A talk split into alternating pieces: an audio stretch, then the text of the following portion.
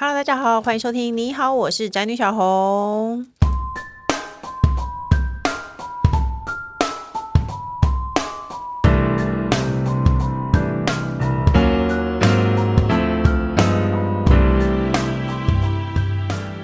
主题是你家有白天老师看起来睡不饱，但是又不肯早点睡的青少年吗？是的，当孩子还是婴幼儿时期的时候呢，我们都会非常注意他们的睡眠问题。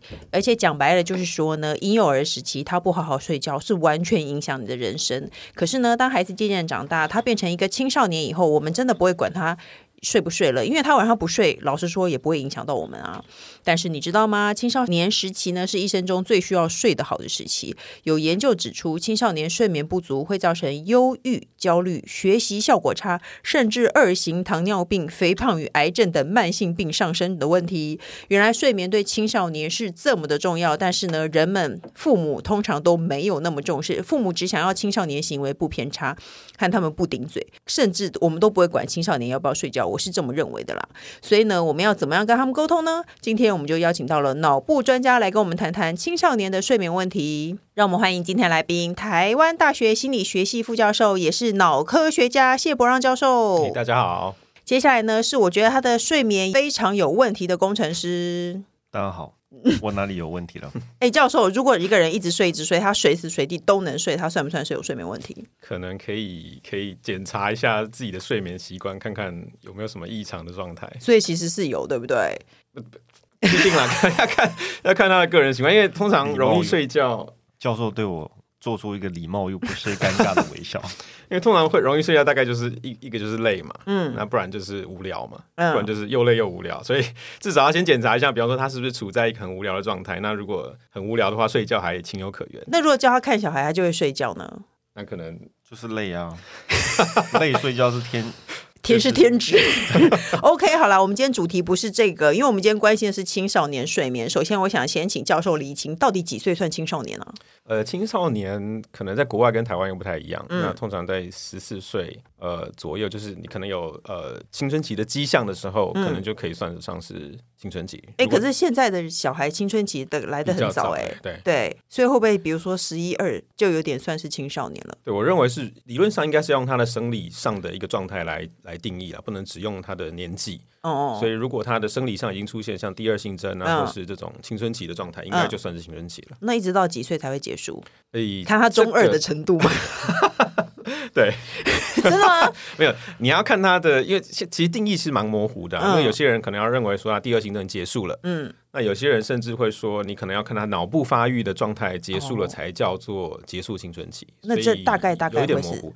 好，我们以比较特殊的状况来讲，比较一般来说，可能就是第二性征结束就结束了。嗯、那可是现在有一个状态是显示出说，青少年他的前额叶就。是一个跟理性 跟，你是说我们不会轻易的看到看出来他青少年结束，很难看出来。那可是我们如果从前额叶的发展来看，可能要到二十五岁左右才结束哦。对啊，所以所以大概十几出头到二十五岁以前，我们要最宽的话可以拉到二十五。哦，我们要特别注意他的睡眠问题。可是呢，其实年轻的时候，我觉得小朋友青年怎么会想要长期睡觉呢？因为不管父母师长怎么说啊，大家还是在熬夜，而且是现在的小孩，我觉得诱惑很多，大家都可以一直看影片，手。机不离身，然后看 YouTube 影片都舍不得睡，所以想请问教授，青少年如果睡眠不足会产生，除了刚刚我们想讲的一些事情，笼统的事情，还会产生什么严重的后果？基本上这个问题就牵涉到睡眠的功能。嗯，那睡睡眠基本上有三大功能，一个是跟身体修复有关。嗯，那这个我们刚刚大概大概有提过，就是如果你该睡的时候没有好好的去睡，然后你睡眠剥夺、睡眠不足，那你的身体会出很多状况，比方说像刚刚提到像糖尿病啊，对。或是你的生长激素会分泌不足啊，长不高啊，等等这些生生理上的问题。嗯，那还有另外两个常常被忽略的，一个是跟记忆固化有关系。哦，那记忆固化就是说，我们在睡眠的时候其实是记忆固化的一个很重要的时间。记忆固化就是说，你白天学过一个东西，嗯，不管是打钢琴啊、打篮球啊，或是背单字啊，嗯，那如果你晚上睡眠不足的时候，它就无法顺利的把你的记忆固化。固化就是固定固定下来，对，就。容易、嗯、容易忘记你学过的一些东西。哦，哎，那有没有一个说法是睡得好？比如说我家小孩子背书，他常睡前一直背一直背都背不起来，结果他有时候睡一觉起来，突然之间好像他睡得好，不知道跟睡得好有没有关，但他突然间要记起来，嗯、好像也有这种事。对对对，就是像呃心理学家或是这个跟记忆有关的的科学家就做了一些实验嘛，比方说他们会让受试者呃去背一些单字，嗯。那背完单字之后，一组去睡觉，另外一组可能就看 DVD 做别的事情。嗯、那就会发现，睡觉组通常他的表现会比做一些杂事的那一组表现的更好。哎、欸，也就是说，好好睡觉比熬夜念书还要。好吗？对，你敢说吗？理论上是，但是对这个也有牵扯到很多其他关系。比方说，如果对啊，如果你完全不念，那直接去睡觉，那没有东西可以去固化嘛。嗯嗯嗯。那或者是说，你临时抱佛脚的时候，完全不去记一些东西，那你也不会有东西可以让你固化。哎，所以要要要看情况。哎，我我觉得这样很对，因为我回想到我年轻的时候，我考试前我平常都没有在看书，然后我上课也不专心，但是我考试前我就会熬夜。我那天晚上几乎没怎么睡觉，然后就看看看，考试的时候我还可以考的中上。但是其实过完那一天我全部都不记得。可是你睡觉就固化了，理论上。没有，我没有睡。我说我考试前一天我背那些东西，我在考试前一天不睡觉。难道你考试完也不睡觉吗？可是我当天当天就没有睡啊。好了，我们不要吵。哎，那我想请问你，工程师，你猜猜看，你觉得青少年要睡几个小时才够？A 六到七，B 七到八，C 九到十，你觉得是几？B 吧，七到七到八，好像是正常，是所一个人类都应该睡七到八。一般来说。通常要七到八，至少。那教授，你所以也青少年真的是也要睡七到八小时吗？呃，研究显示应该要更久，对，是九到十，对，或是八到十以上。OK，哎，那更小的呢？还是更小就其实更小的你要看多小，比方说是宝宝的阶段，可能就他就整天都在睡啊。没有很准确，我儿子二年级，他应该睡七小时。呃，通常小时候会比较多一点啊，那越越长大会越少。但是青少年要睡九到十，其实很多哎，因为正常的青少年可能十二点才睡。七点多起来了，对啊，六七点就起来了，不是吗？对啊，而且那个小资的都不太睡觉哎。这不是我们今天要讨论的范围。我们到时候可以，如果有有一天教授想讨论更小小孩的睡眠，我们再来讨论。因为我们今天的主题是青少年，所以青少年原来要睡这么久，可是我觉得要让他们早点睡。似乎很难，很违背他们的生理时钟啊！谁年轻的时候不是到最后一刻才睡？不过听说青少年本能的睡眠作息就比成年人还晚，是真的吗？对，青少年有一个特殊的睡眠现象，叫做生理时钟延迟的现象。哦，就说比方说我们一般人可能成成年人啊，可能十点睡觉，早上七点起来。嗯，那可是青少年的青少年的这个睡眠的时间点呢，时间阶段会因为某些特殊的原因，导致他们整个往后挪。嗯。那第一个原因主要是因为他因为青少年的大脑还在发育中嘛，所以有些荷尔蒙会不断的调整，嗯，那就会导致他睡眠跟正就是跟成年人不太一样。好，那比方说大家都听过一个一个激素叫褪黑激素，对，那褪黑激素呢，基本上是你晚上到了呃夜晚的时候，当你没有光线的时候，大脑就会开始分泌这个褪黑激素，它可以帮助你进入睡眠状态，嗯。那那褪黑激素最怕的就是光线干扰，就是比方说你在晚上呃十点十一点该睡觉的时候，你又开了这个手机，对手机家中的灯全开，那灯火通明，嗯，那这些光线就会进进入眼睛，然后抑制你褪黑激素的分泌，因为基本上大脑以为你还在天亮的状态嘛，嗯，所以它不会分泌褪黑激素，嗯，那。这个青少年的问题是说，他的褪黑激素比成人更敏感。嗯，就是你一样的光线在青少年身上，他会意志力会更强，导致他褪黑激素更无法分泌。哦，那所以就会导致青少年，只要你晚上该该暗的时候，你给他一堆光线，他就会他就会以为这是天，这是基本上是天亮，然后很亢奋啊，无法进入睡眠状态。那我问一个问题哦，所以其实戴眼罩是没有用。因为戴眼罩还是会被，因为光线还是会照照到你的皮肤嘛，所以你还是会被抑制褪黑激素。呃，就是目前的呃研究主要发现还是光线是透过眼睛来进入你的大脑，然后影响褪黑激素，所以呃皮肤的影响相对会比较少一点，所以眼罩应该是有效。如果你能够确实把光线遮蔽。可是我们睡前猛滑手机，然后再戴上眼罩有用吗？呃，因为你其实听起来教授的话是睡前猛滑，它已经进入你的脑海了。就现在是发现，如果你睡前猛滑，嗯、那有时候不只是手机哦，你开灯也是一样。嗯，就是不要以为说你关灯看手机就比较好，关灯看手机听说对眼睛非常不好。对，对，那你反正你只要有任何的光源，嗯，基本上都会影响，都会延后你褪黑激素的分泌。那、嗯那时间因人而异，有些人可能会延延缓十五分钟，那有些人可能比较敏感的时候，就可能接下来九十分钟都不会分泌褪黑激素。呃，有诶，因为我近年来好像为了失眠困扰，然后我就看了很多睡觉的文章，睡觉文章都会说你睡前不要划手机。可是我本来以为是因为睡前看到什么兴奋的新闻，会决定你心情有点亢奋，所以其实跟这个无关。对，两个都有关系，一个是光线，另外一个是内容。比方说你看了一些，嗯、比方说晚上十点要睡觉，结果你打开去看美股，现在那暴跌暴涨，那你就无法睡了嘛。嗯、哦，所以然后那。青少年有另外一个问题，就是青少年其实对资讯非常的呃焦虑，其实成人也一样嘛。是，那青少年还特别对社交资讯很焦虑哦。比方说，你同学都在脸书、在 Instagram 上参加一个什么聚会，大家都在聊得很开心，那你被你没去，对啊，你没去，没跟到，嗯，所以他们会有资讯跟社交的焦虑。那如果你睡前刚好又看到这个，那你大概整个晚上就不用睡了。哦，对，所以光线跟社交资讯都有关系。哎，那我们刚刚讲到褪黑激素，因为有有一个网友问来问问题，我就为他开了这一集，他就说小孩可不可以吃褪黑激素？因为现在药房应该是合法可以买到褪黑激素吧？对不对？美国很流行啊，美国可以，台湾我其实不太了解，可能不能直接在药房买。那我不晓得需不需要。我看过，但我不确定它是不是。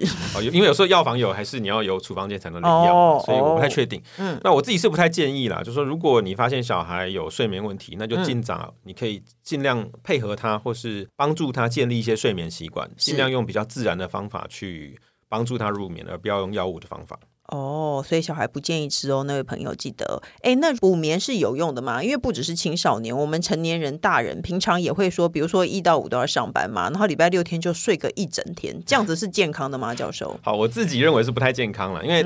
嗯通常他会补眠是 会出现，比比方说以下这个状况，就是你一到五正常嘛，嗯，那可能十点就寝，早上七点起床，嗯，那通常到礼拜五你就会有一个报复性的不想睡觉，因为你知道明天不用上班，哦，没错，那么早睡干嘛？嗯，那可能就追剧啊，划手机，划到一两点，嗯，然后去睡觉，想说明天可以补眠，是。好。可是你一旦这样做的时候呢，你隔天礼拜六可能就睡到中午，对，那睡到中午会有一些问题啊。第一个是你的麦叫不到麦当劳早餐。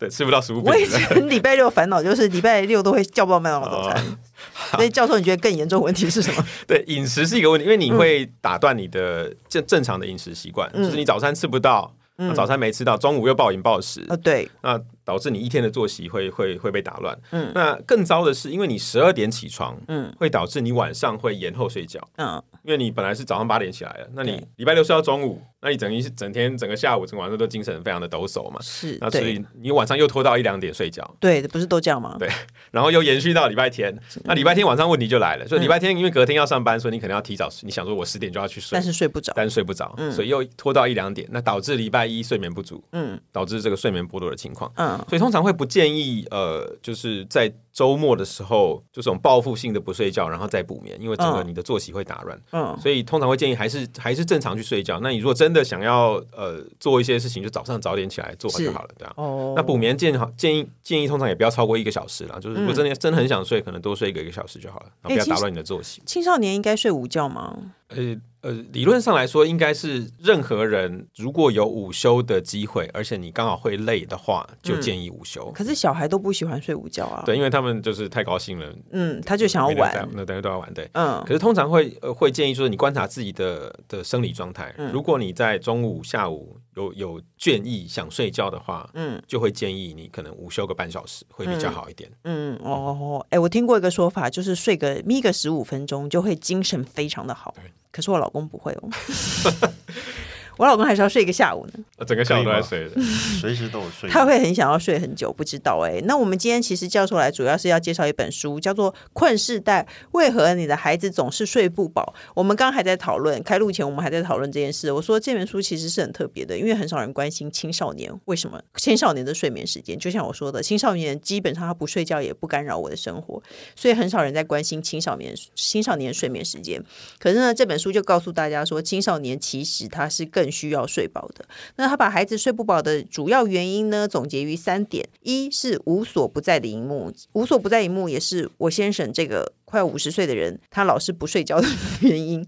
我没有不睡觉啊，你就睡得少，可是你晚上就会一直看电脑或手机。还有第二个呢，是过重的课业负担，还有过早的第一堂课，会导致青少年在不断累积的睡眠债与社会性时差中挣扎。但是，什么叫做社会性时差？社会性的时差从原本的这个时差的概念延伸出来。那时差的英文是 jet lag。嗯，那原本是在描述说你搭了飞机以后进到一个不同时区。哦，对。那所以你会有整个时段上时这个时间的差异嘛？是。那社会性时差指的是 social jet lag，就是说你因为社会性的因素，嗯，出现了类似这种坐飞机时差的的现象，比方说。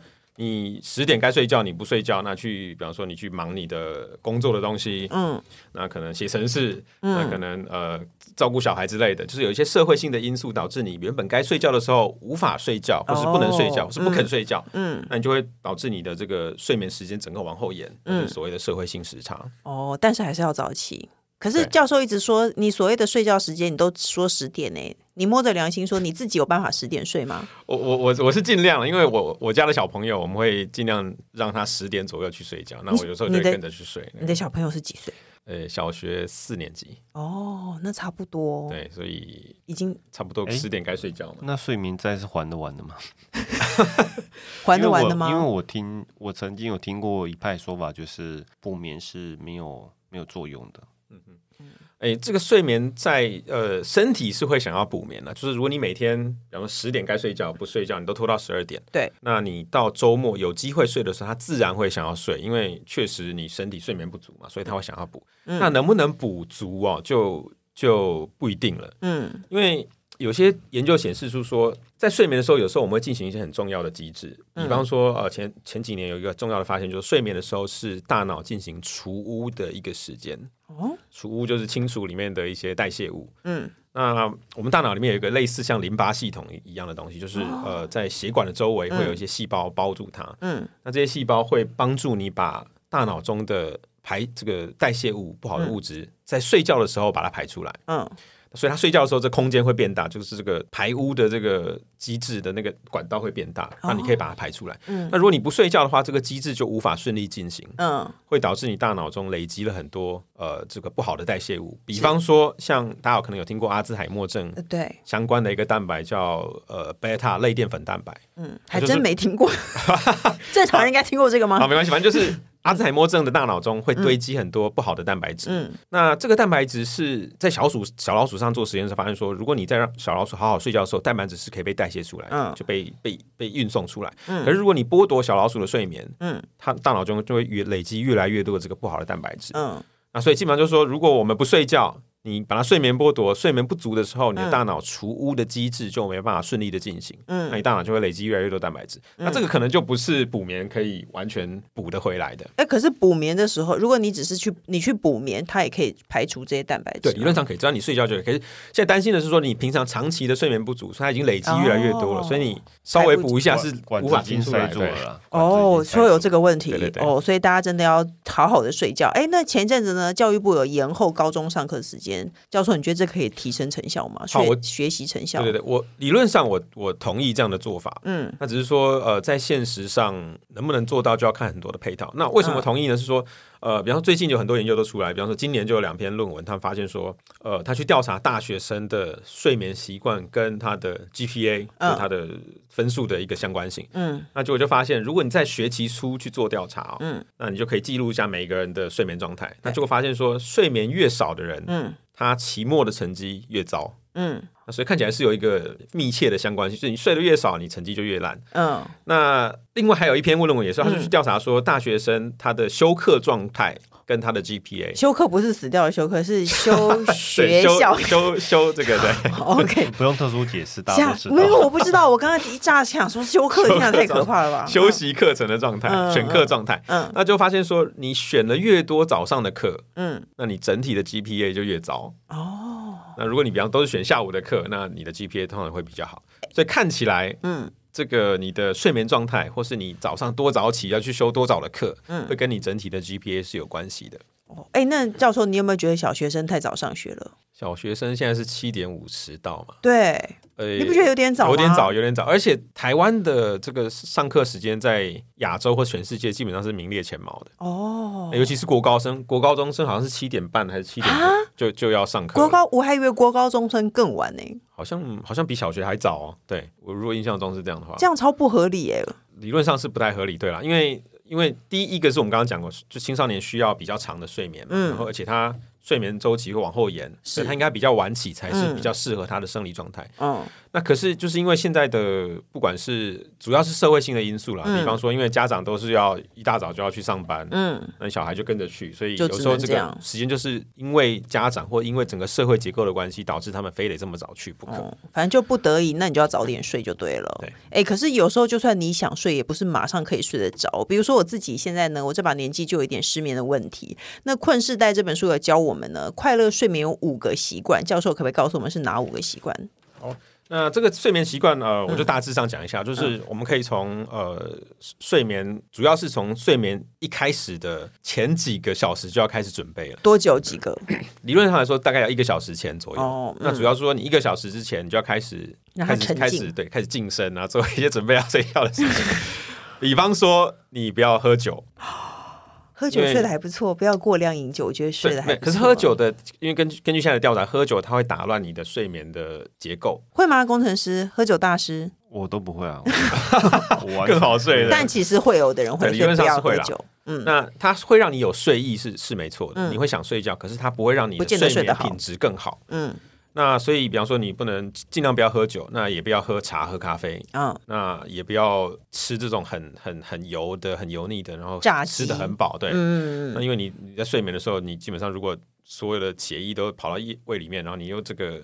感觉很不舒服的话，基本上会睡不好。哦，那所以一一个小时前大概就要做准备了。然后你也不要做一些很激烈的，比方运动，比如说重量训练。哦，然后不要说打这种电竞游戏，比方说传说对决，然后跟人家杀杀的这个面红耳赤。嗯，那基本上因为它会基本上会让你的心跳啊，然后血压都讲对亢奋，所以这个都尽可能在一个小时你就要尽量开始做好准备。嗯，那睡前最好是有些仪式啦，因为我们知道小朋友可能我们还蛮在意他们睡前仪式，那有时候我们大人就自己忘掉了。嗯，啊，比方说刷牙。啊，洗澡啊，然后穿上睡衣啊，嗯、这种可能就是睡觉前的大概半小时、二十分钟就要开始准备。嗯，那睡眠的时候呢，尽量把光线全部遮蔽掉。嗯。啊，因为如果你不遮蔽光线，比方开着灯睡觉，你的光线还是会透过你的眼睑进到你的眼睛，是会抑制你的褪黑激素分泌。哦，不行，所以尽量还是不要的。嗯嗯，那什么是揪出睡眠小偷？好，这个就是你要观察一下，就是如果你发现自己每次睡前拖拖拉拉，嗯。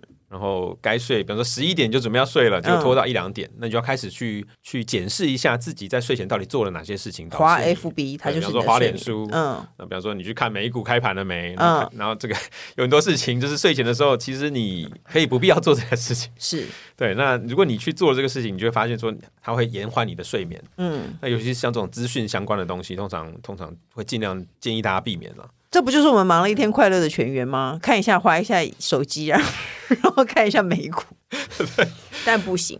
不管是大人或小孩，你如果你想让小孩好好的睡好，睡前这一个小时你也不要让他们做这些事情就对了。那我觉得还是就是你要自己衡量你的状态了。如果你真的觉得这些事情很重要，嗯，那你宁愿牺牲你的睡眠，嗯，那这是个人的选择，嗯嗯。可是如果你是想要睡眠的，那你就要就要想办法把这些东西你认为比较不重要的东西先摆在一边。可是你认为妈妈去大吼青少年说睡前不要再划手机是有用的吗？呃，我觉得硬硬性的对抗可能是效果不大了。一来是因为青少年基本上不太听家长的。这个指令嘛，嗯，那你跟他强硬的对抗，基本上我觉得，我觉得效果是有限的。那你觉得可能要怎样才有效？适度的引导他，怎么引导他？比方说，你透过断网，对，你说断网这样子，断网啊，加一些装一些干扰的东西，让你的网络突然断掉，这样吗？哎，断网我有试过啦，其实对我觉得对小学生还蛮有效的。那青少年我就不晓得，因为小学生像我，我自己去买 SIM 卡嘛。小因为小朋友有时候他还不知道到底断网是怎么一回事。哦，他不知道，他说哎，突然上不了网，就说我也不知道哎，这样。对，你就跟他讲说每每天可能十点我们要维修网络之类的。嗯。然后你就是告诉他，他的时候他因为他不懂嘛，所以他会接受。可是青少年也会这样子对付小孩哦。比如说每天十点我们可能要就是网络维修，对，嗯，那就是断网去去做。其他其他该做的事情。在电线赶修公告说，光 光先十点都要维修，然后每天十点就把它弄断。对，可是青少年可能就没办法了，因为 对啊，我觉得问题其实是在于青少年很难对付哎、欸。对，所以可能要透过一些诱导的方式，比方说你透过知识的方法告诉他，嗯，睡眠，比方说睡眠的时候可能记忆固化，嗯，那你大脑要除污，你不做这件事情的话，会对你造成伤害，嗯，透过这个方法去诱导他，或是你透过一些他可以认同的对象，嗯。比方说，他可能有一些偶像啊之类的，那你可能透过一些林香叫 林香，说 这样吗？林香十点之后不要再咬了，知道吗？不是你们，你好糟糕，这段是不是应该剪掉？哦不，他在加油了，不好意思，你干嘛这样啊？我说叫林香告诉大家说，对，比方说透过知识型的网红，他他可以认可的对象，嗯，那或是透过他的同才之间。的的一些知识的方式去引导他也可以哦，反正就想尽各种办法，大概让他睡前就沉静下来。对，那刚刚因为教授说睡前做运动是没有用的。呃、欸，我以前觉得吃，比如说吃点东西，我年轻的时候啦，我觉得吃饱了非常的会饱呆饱困，我觉得好棒哦。我当然我年纪大了是没有办法，嗯、可是我年轻的时候觉得睡前吃宵夜还睡蛮好的，没有这件事吗？呃，宵夜跟运动，呃，宵夜通常是会建议不要吃太多，嗯，不要吃太油，你不要吃到饱，吃到撑，嗯，因为那个感觉会让你不好睡。那听音乐、喝牛奶这一类的呢？对，就可以。就是如果你真的很饿，那可以吃一些呃，就是简单的食物，嗯，还可以。嗯，那可是运动的话，就是尽量要避免。剧烈运动，比如说重量训练啊，嗯、或是你突然去跑个五圈操场这种，嗯，就不太适合，因为它会让你的血压、心跳都上升。呃，没有人有曾经有人跟我说我睡不着、失眠以后，就有人说你去那个跑一个什么五公里，你就会睡着了，所以没有这件事情。对，会会不建议，就是不要睡前做。你要跑的话，可能早上去跑会比较好一点。嗯，嗯，那睡前真的要运动的话，可能就是简单的，比方说伸展运动啊，就是这种比较不会让你心跳急速上升的这种运动会好一点。瑜伽，对瑜伽，对。哎，做瑜伽很容易想睡觉，哎，有。瑜伽课上的大休息的时候，大家都会真的睡着哎，所以大家睡前可以做一些柔软的伸展运动，这样吗？哎、嗯，那现在像我们这个年纪呢，有的人像我妈也会说下午不能睡觉，不然晚上会睡不着，这是这是有道理吗？好，哎，通常我们会建议，如果如果你下午想睡的话，嗯。那就代表你的身体告诉你，你的呃，这个身体已经累积，你的睡眠压力已经累积到一个程度。嗯，所以如果你想睡，我会建议就睡。嗯，只是说不要睡太久，嗯，不要睡个三四个小时，然后整个睡到晚上七八点才起床，那那就干干扰到你正常睡眠。嗯，所以通常会建议可能半小时以内的睡眠。嗯，如果你想睡就睡，可是如果你不想睡就不用硬睡，嗯，因为没有意义。对，嗯，那因为这个我们刚讲这个睡意或者睡眠的压力是跟我们身体的一些代谢物有关。是，那有一个东西叫腺苷，就基本上是身体在代谢以后产生的一个一个一个一个废弃物啦，或是一个不好的东西。那个苷怎么写？呃，一个草字头，在一个甘甘草的甘，哦，甘甜的甘。嗯嗯嗯。那这个东西它是就一直累积。那通常是累积越多的时候，你的睡睡眠的这个疲倦感会越高。嗯，那如果你能够适时在中午的时候就让它消减一点，就透过睡眠的方法把它消减一点，会对你的不管是记忆力啊、认知能力都会都会有很好的正面效果。哦，哎，那最后我想请问哦，像我老公这样子，他很多时候无时无刻，你多么意外的时候，他都可以突然睡着。哎，请问是哪里出问题？他是长期晚上没有睡好吗？哎，我不晓得，可能要问一下工程师。腺肝爆量。教授不会吗？你家里有小孩？我说我的睡眠状态是？对啊，我是说会不会还是爸爸？因为我在跟很多网友讨论，很多人都说爸爸都可以随时随地的睡着。我可能还好了，因为通常我会尽量跟小朋友作息一致，比如十点他们去睡，我就跟着去睡。哦，那我们很多父母其实是小孩睡着，突然有了自己的时间，就很多妈妈爬起来看剧。对对对，很多妈妈也说晚上都在追剧，因为小孩睡着了，我终于有自己的时间了。对，那那我的我的状况是比较特殊啊，因为我们是在学校教书嘛，所以自由时间比较多一点。那、嗯、下午还可以补眠，嗯，所以我可能比较没有这个睡眠上的问题。可是一般的上班族可能就会有这个问题。嗯如果晚上小孩睡觉，赶快爬起来做自己的事。嗯，那白天又不能补眠，可能就会有睡眠不足的状态出现。哦，所以像工程师就是，所以他白天随时随地都睡着，是因为他晚上不肯睡。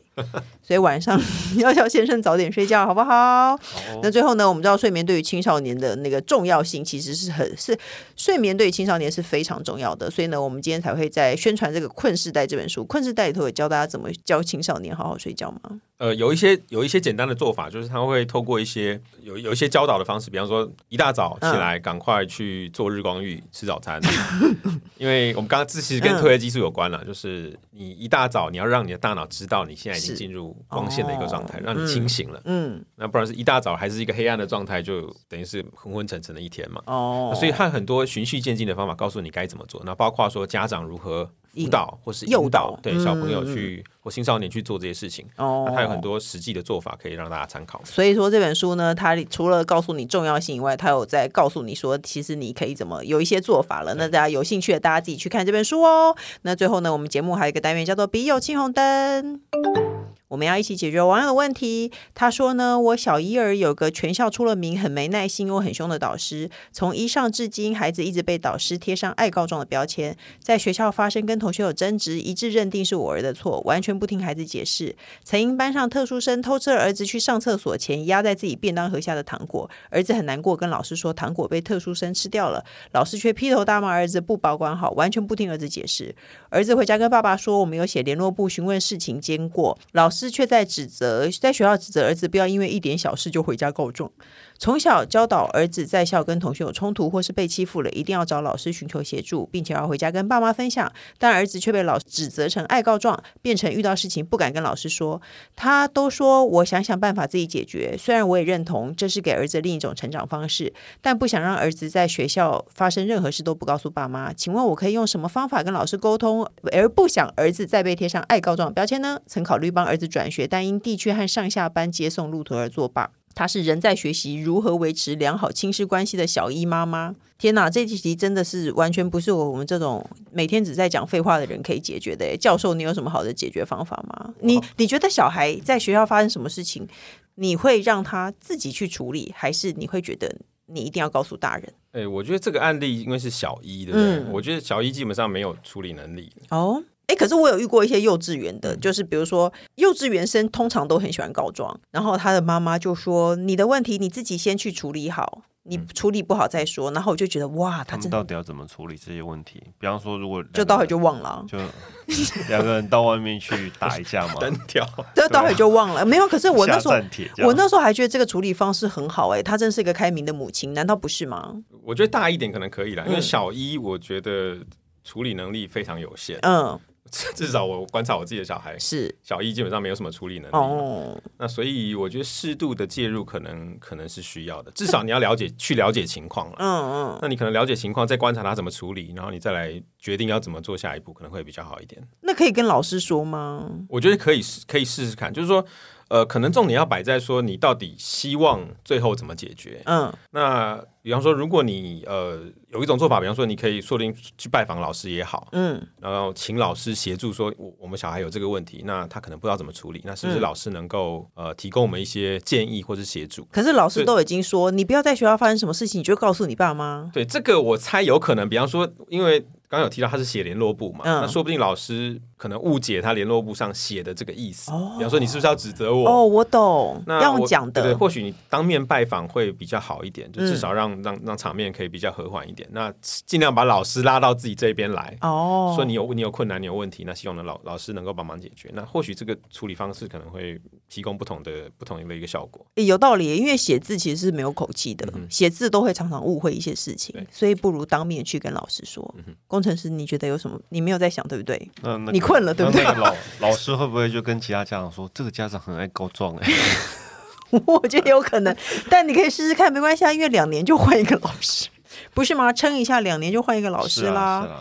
但我我觉得这个老师，嗯，我不喜欢。我讨厌他，怎么会说小朋友爱告状呢？那他就一一年级啊，不然呢？对啊，因为我觉得现在的家长很难做，因为我们现在很怕小孩子在外面发生什么事情而不告诉我们。常常有很多被欺负啊或什么的事情，是因为小孩不告诉我们。可是当小孩告诉我们的时候，却遇到老师是这样的回应。其实做家长，如果你现在是国一或高一，我觉得嗯 OK 没有问题。可是他才。国小一年级，国一或高一会找人去弄他，不会应该不会回家告诉爸爸妈妈。但就是我觉得刚刚教授说的那个方法，就果然是 读读书人的方法，找老师来用亲自沟通，总比会写好，因为写是没有口气的。老师可能第一时间觉得你是不是在指责我，你是不是觉得我做的不好？所以呢，你就试试看喽。那今天非常谢谢谢伯让教授来我们节目，跟我们谈了很多关于睡眠的问题，那让大家真的要正视青少年缺乏睡眠的严重性。其实青少年比婴幼儿更。更值得好好的睡一场，好不好？那另外节目中呢，有谈及五个快乐的睡眠习惯和方法。那不管是对青少年呢，对成年人也是非常有用。那总之呢，你对于大家这个睡眠有任何问题呢，记得去看联经出版的《困世代为何为何你的孩子总是睡不饱》。那这本书呢，相信可以带给大家一些就是帮助啦。你大家可以知道睡眠不好会发生什么事情，然后也有一些受用的地方。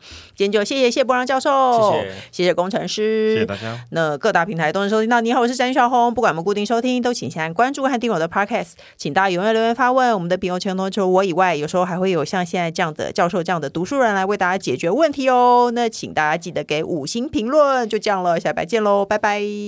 拜拜。